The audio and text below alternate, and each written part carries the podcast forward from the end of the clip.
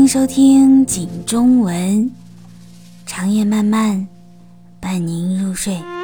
肯나입니다자기전에청취해주셔서감사합니다 겨우서른三十而已第四集下半部分。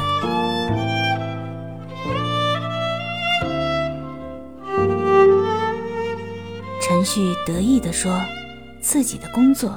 是钟小琴帮忙找的，他才有机会听到顾家谈论钟小琴怀孕的事儿。他说：“母亲现在已经知道此事了。”陈宇大惊失色。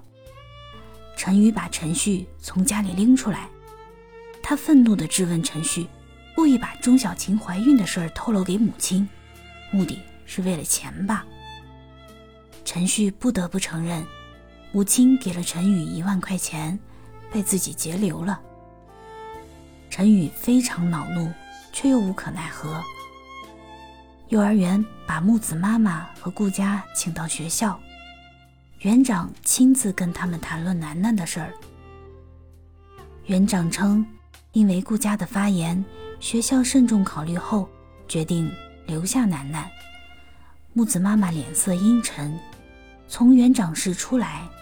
木子妈妈不满地斥责顾家，只管他自己出风头，完全没有事先跟自己沟通。木子妈妈鄙夷地嘲讽顾家，当家庭主妇，完全脱离了社会的人情世故。店长告诉王曼妮，他上次申报的大单总部已经通过了，而且总部鉴于王曼妮的工作，升任她为销售主管。